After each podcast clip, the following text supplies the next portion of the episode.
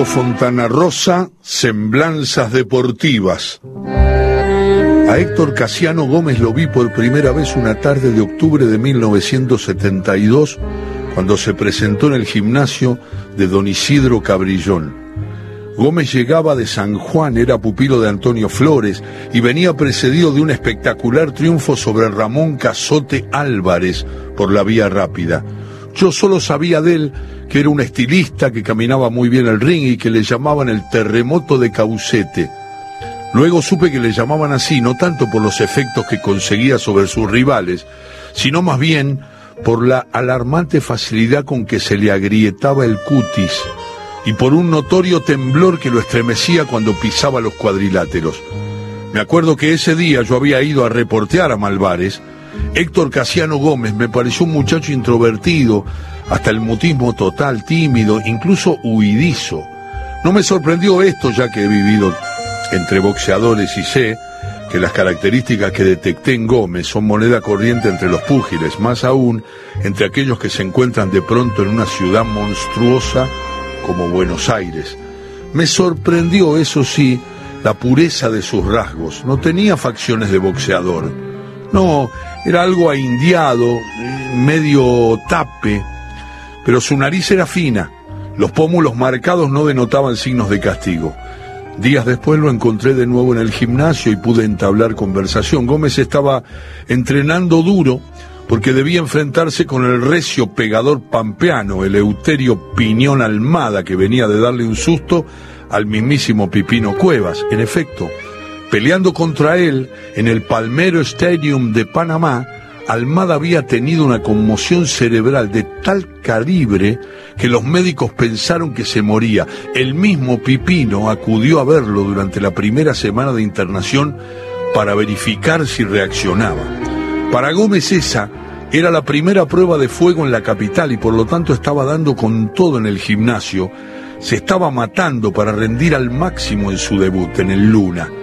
Lo catalogué como un muchacho provinciano de físico trabajado, veloz de pierna, certero para sacar el gancho de izquierda y algún descuidado, la verdad que era un poco descuidado en defensa.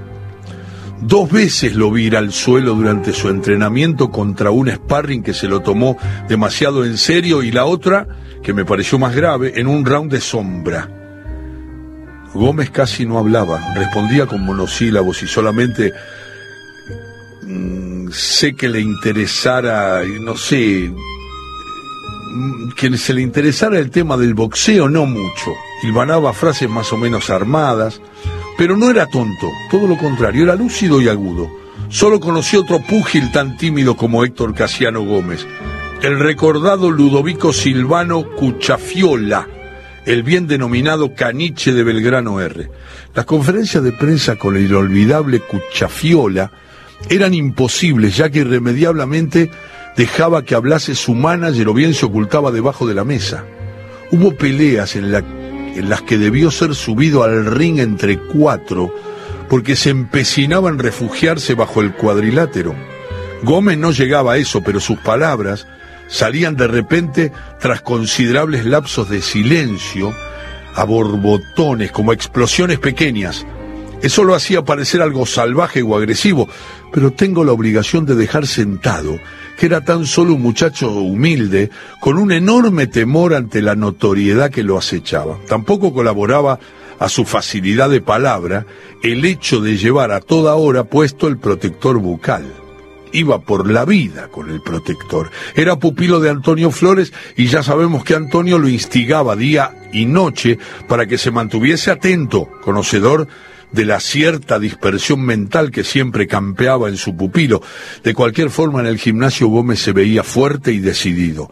Sin ser un gran pegador, metía justo, era un buen tiempista y se cuidaba casi hasta la obsesión. Cuando gané su confianza le pregunté la causa de ese temblor que solía atacarle cuando subía al ring y que en parte le había traído aparejado el mote de terremoto. Me dijo que era por el frío se reconocía muy friolento y la federación le había negado el permiso para combatir en camiseta de frisa. Era una explicación difícil de entender por el, por el público, me contaba su hermano, Catriel, que atribuía aquel temblor a un miedo irrefrenable y le gritaba toda sarta de barbaridades. Héctor Casiano se había negado, no obstante, a combatir con algodón en los oídos, pues temía no escuchar el conteo del árbitro y levantarse antes de los diez segundos. Me sonó sincero, y creo recordar que aposté por él en su pelea contra Piñón Almada. No vi la pelea. Tuve que viajar a los Estados Unidos para ver a Foreman y, y, a la vuelta me enteré que Gómez había perdido por escándalo. Al segundo zurdazo que le había metido Almada el crédito sanjuanino había doblado las rodillas yendo a la lona por toda la cuenta. Me contaron también que eso había sido en el primer round y que la gente casi quema el estadio. Fui a verlo al pibe y lo encontré, como siempre, en el gimnasio. Cuando terminó su entrenamiento en un bar cercano, me contó. Me dijo, las mujeres siempre traen problemas, señor Blanco. El tema era, por supuesto, complejo y nos quedamos dos horas más en esa misma mesa del bar, lapso en que Gómez no volvió a abrir la boca, pero haciendo memoria recordé que en efecto, antes de la pelea con Almada, el pupilo de Antonio Flores se había mostrado con escasa concentración, erraba muchos golpes cuando hacía bolsa y tres veces había estado a punto de estrangularse saltando la soga. Sin duda, un problema afectivo lo perturbaba. Un mes después de aquella charla de el terremoto de Caucete volvió al ring y batió por puntos a Pedro Daniel Alfredo Rafael Mutantia en una pelea pactada a 12 vueltas. Mutantia era un medio mediano combativo y fuerte que confiaba toda su fortuna a un arma poderosa, su particular halitosis, su mal aliento, que invariablemente despoblaba las primeras filas del ringside. De nada le valió esto con Gómez, que lo vapuleó sin piedad durante toda la pelea. Don Efraín Patiño, apoderado de Mutantia, me confió luego que no se decidió a arrojar la toalla, ya que era una toalla que su pupilo había robado del hotel donde concentraban y hubiese quedado en descubierto. Su paternal devoción por salvaguardar la imagen de su apoderado lo llevó a la paradoja de soportar el agravio de la tribuna que lo trató de asesino. Pequeños secretos del box a los que solo tenemos acceso aquellos que estamos en el métier del recio deporte de los puños. La gente comenzó a recobrar la confianza en Héctor Casiano Gómez y cuando en marzo de 1974 mandó a la lona al guatemalteco Silvio Piristilo Cangrejo Gómez Lacerna, la prensa comenzó a pedir a gritos la revancha con Almada y la revancha se anunció con bombos y platillos para el sábado 14 de abril en el cuadrilato del Luna el anuncio se hizo en una conferencia de prensa y Eleuterio Almada acudió a ella disfrazado de oso Carolina en un grotesco intento de convertir aquello en un show tipo Cassius Clay. Por fortuna Gómez no se prestó a ello, no solo porque tenía una conmovedora dignidad provinciana, sino además porque el traje de dama antigua le hacía un feo chingue en la cintura. De cualquier modo, la etapa previa a la pelea transcurrió en un ambiente de declaraciones rimbombantes, casi siempre de parte de Almada, pronósticos descabellados del periodismo y apuestas que iban increyendo. Por supuesto, todo eso termina a la hora de la verdad. En los momentos previos a la pelea fue allí, cuando faltaban 15 minutos para subir al ring, que fui a saludar a Gómez. Lo encontré sorpresivamente solo en su camarín, sentado en una camilla con la bata sobre los hombros. Este es un compromiso muy duro para mí, me confió. Debo borrar la mala impresión que dejé en la pelea anterior. Aún no me explico, le dije, cómo Almada pudo ganarte. No tiene potencia en ninguno de los puños. Almada era famoso por la tibieza de sus golpes y por algo su bata lucía una propaganda de margarina. El apodo Piñón, que podía llamar engaño, lo traía de su pasado como ciclista. Almada no me ganó, Blanco, me dijo Gómez. No me ganó Almada, Blanco. Me ocurrió algo difícil de explicar. Recuerdo que se quedó en silencio. Yo temí que fuera el comienzo de uno de sus largos mutismos, pero no. Tras una breve pausa continuó. Yo había conocido una mujer y creo que me enamoré de ella. En esta parte se puso colorado con el habitual pudor del hombre de la pelea que debe hablar de cosas del corazón. Una mujer buena, comprensiva, que me quería por lo que yo valgo y no porque yo fuera un tipo famoso. Al fin una mujer de verdad y no una de esas locas que me andan rondando. Hacía mucho que la conocía cuando peleó por primera vez con Almada, tres horas. Cuando tomé el ómnibus ese día para venir al Luna, ella se sentó al lado mío, comenzamos a charlar, intimamos. Nació una corriente de simpatía, por acompañarla hasta su casa me pasé como 15 cuadras. Por eso Almada en esa pelea hizo el primer round solo.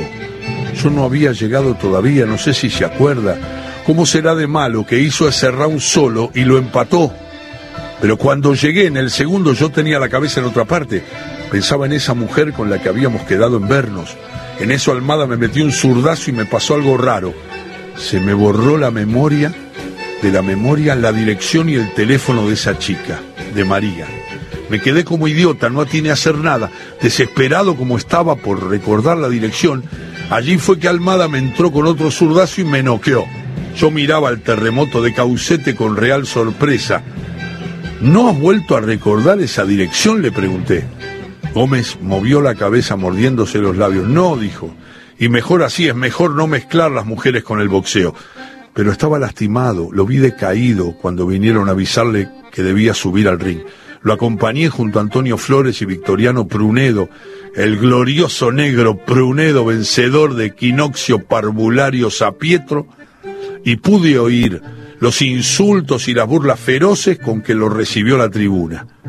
Pero Gómez no les hacía caso, escuchó con atención las indicaciones de don Antonio Flores, que había descubierto el punto débil de Almada, usaba lentes de contacto y yo llevaba perdidas tres peleas por no encontrar una de sus lentillas volada por un mamporro antes de la cuenta definitiva. Yo me fui hasta mi butaca, tenía sitio en la cuarta fila y desde allí vi un primer round cauteloso de ambos gladiadores. El segundo comenzó con ventajas para Gómez, pero faltando pocos segundos para terminar, Almada le acertó con un zurdazo largo y algo en comba que tomó al sanjuanino mal parado y le sacudió la cabeza. El público rugía cuando terminó el round y Gómez volvió a su rincón tambaleante, pero lo que más enardeció a la multitud fue que el terremoto de Caucete no se sentó en su banquito.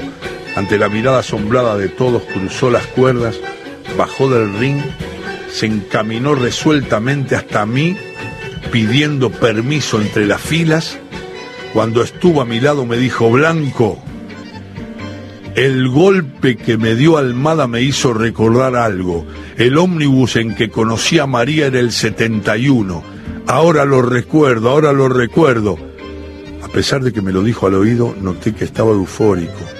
Dio unas monedas al acomodador que lo había seguido y se volvió al ring. El tercer round fue apoteósico porque Gómez, con la guardia baja, se prestó al cambio de golpes y en algunos cruces ambos estuvieron a punto de ir a la lona.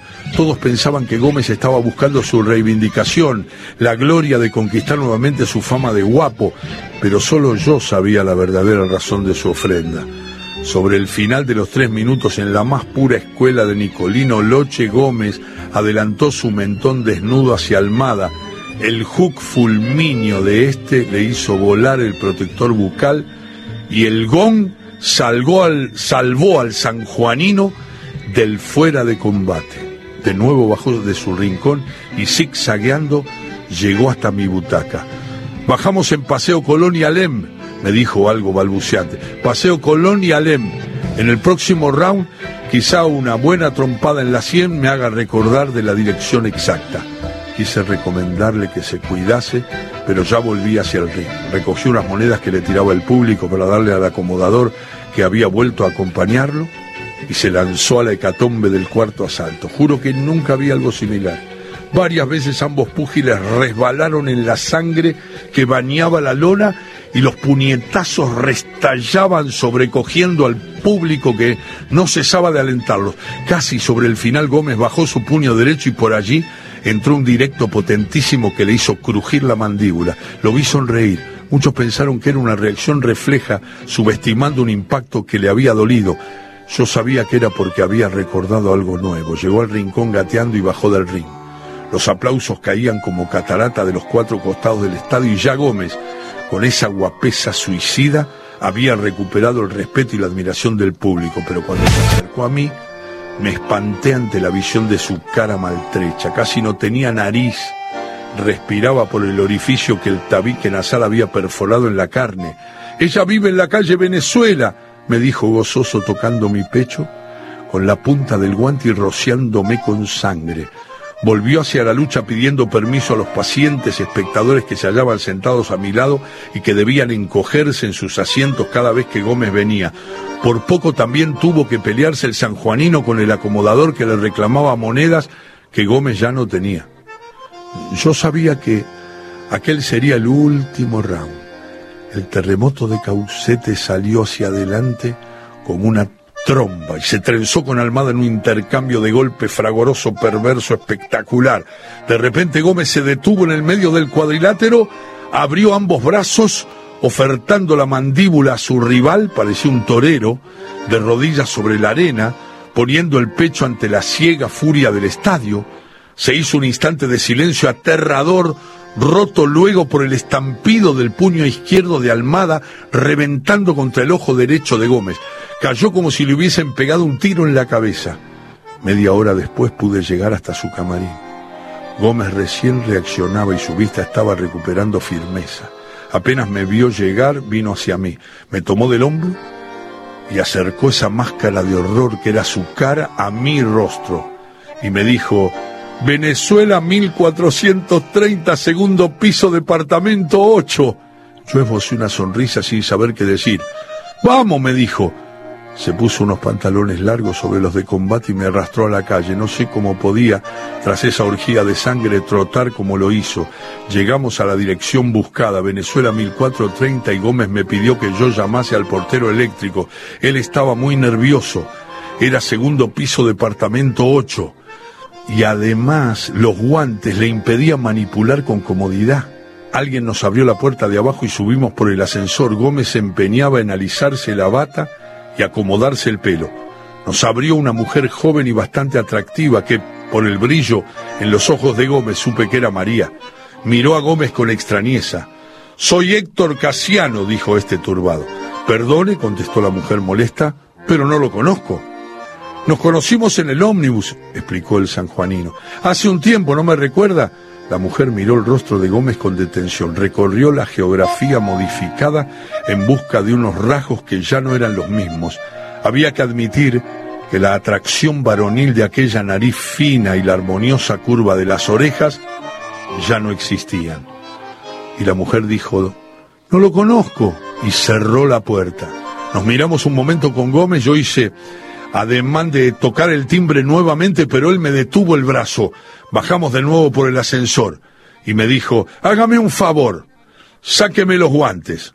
No sin esfuerzo le quité esos guantes de 15 onzas. Después él, sin mi ayuda, se sacó las vendas.